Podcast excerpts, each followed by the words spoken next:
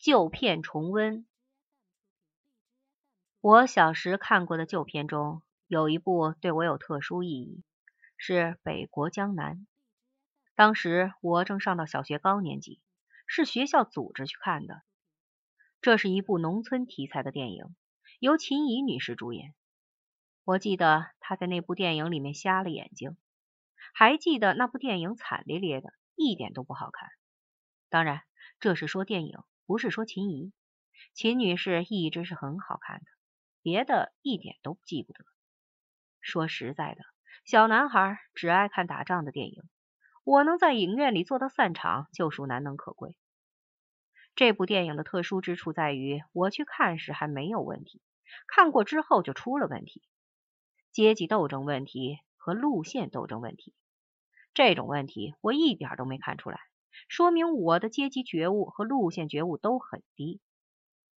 这件事引起了我的警惕，同时也想到，电影不能单单当电影来看，而是要当谜语来猜。谜底就是它问题何在。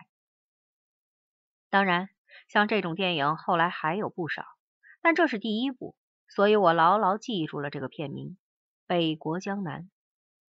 但它实在不对我胃口，所以没有记住内容。和我同龄的人会记得。电影开始出问题是在六十年代中期，准确的说是一九六五年以后。在此之前也出过，比方说电影《武训传》，但那时我太小，六五年我十三岁，在这个年龄发生的事对我们一生都有影响。现在还有人把电影当谜语猜，说每部片子都有种种毛病，我总是看不出来，也可能我这个人比较鲁钝。但是必须承认，六五年、六六年那些谜语实在是难猜。举例来说，有一部喜剧片《龙马精神》，说到有一匹瘦马，脊梁比刀子快，屁股比锥子快，躺下比起来快。这匹马到了生产队的饲养员大叔手里，就被养得很肥。这部电影的问题是，这匹马起初怎么如此的瘦？这岂不是给集体经济抹黑？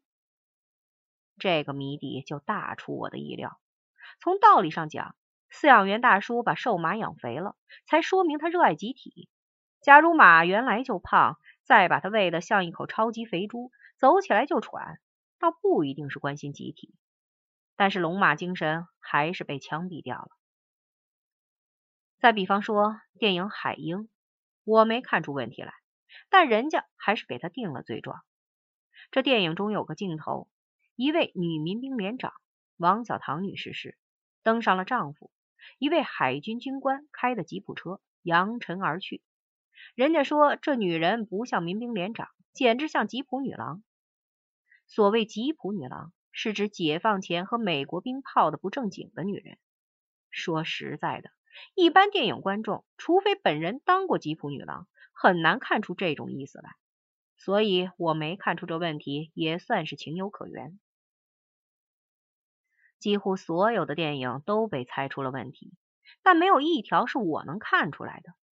最后只剩下了三战一哈还能演。三战是地道战、地雷战、南征北战，大多不是文艺片，是军事教育片。这一哈是有关一位当时客居我国的亲王的新闻片。这位亲王带着他的夫人，一位风姿绰约的公主，在我国各地游览。片子是彩色的，蛮好看。上点年纪的读者可能还记得。除此之外，就是新闻简报，这是黑白片，内容千篇一律，一点不好看。有一个流行于七十年代的顺口溜，对各国电影做出了概括：朝鲜电影又哭又笑，日本电影内部卖票。罗马尼亚电影莫名其妙，中国电影新闻简报。这个概括是不正确的，起码对我国概括的不正确。当时的中国电影除新闻简报还剩了点别的。这篇文章是从把电影当谜语来猜说起的。在六十年代末七十年代初，大多数的电影都被指出隐含了反动的寓意，枪毙实在是罪有应得。然后开始猜书，书的数量较多，有点猜不过来。但最后大多也有了结论，通通是毒草，红宝书例外。然后就猜人，好好一个人，看来没有毛病，但也被人找出谜底来，不是大叛徒就是大特务，一个个被关进了牛棚。没被关进去的，大都不值得一猜。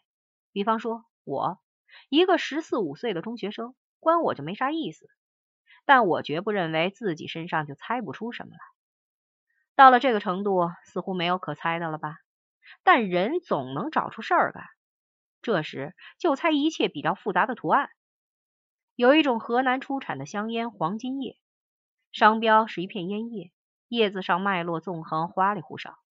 红卫兵从这张烟叶上看出有十几条反动标语，还有蒋介石的头像。我找来一张黄金叶的烟盒，对着它端详起来，横着看，竖着看，一条也没看出来。不知不觉，大白天的落了枕，疼痛难当，脖子歪了好几个月。好在年龄小，还能正过来。到了这时，我终于得出一个结论。这种胡乱猜疑实在是扯淡的很。这是个普遍猜疑的年代，没都能猜出有来。任何一种东西，只要足够复杂，其中有些难以解释的东西就被往坏里猜。电影这种产品，信息含量很高，就算是最单纯的电影，所包含的信息也多过黄金叶的图案。想要没毛病，根本就不可能。所以，你要是听说某部电影有了问题，千万不要诧异。我们这代人在猜疑的年代长大，难免会落下毛病，想从鸡蛋里挑出骨头，这样才显出自己能来，这是很不好的。但你若说我这篇短文隐含了某些用意，我要承认，你说对了，不是胡乱猜疑。